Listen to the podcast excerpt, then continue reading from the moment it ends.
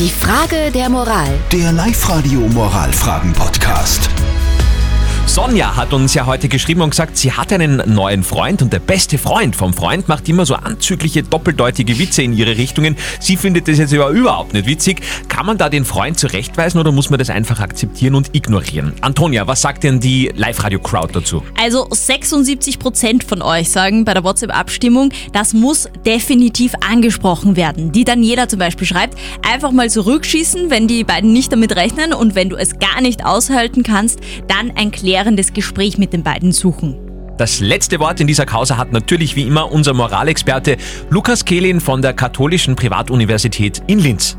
Sagen Sie ihm klar und deutlich, dass Sie das nicht lustig finden. Im Humor, in dem, worüber man lacht und was man lustig findet, zeigt sich viel von der Person des Gegenübers. Der Humor ist der direkte Weg ins Unbewusste. Daher ist es wichtig, Ihren neuen Freund darauf anzusprechen und ihm zu sagen, dass Sie es nicht witzig finden. Alternativ bzw. komplementär können Sie es mit Ironie versuchen, um Ihrem Freund auf sein unangebrachtes Verhalten aufmerksam zu machen.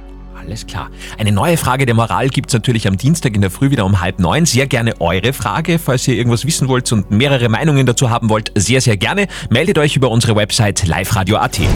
Die Frage der Moral. Der Live-Radio Moralfragen-Podcast.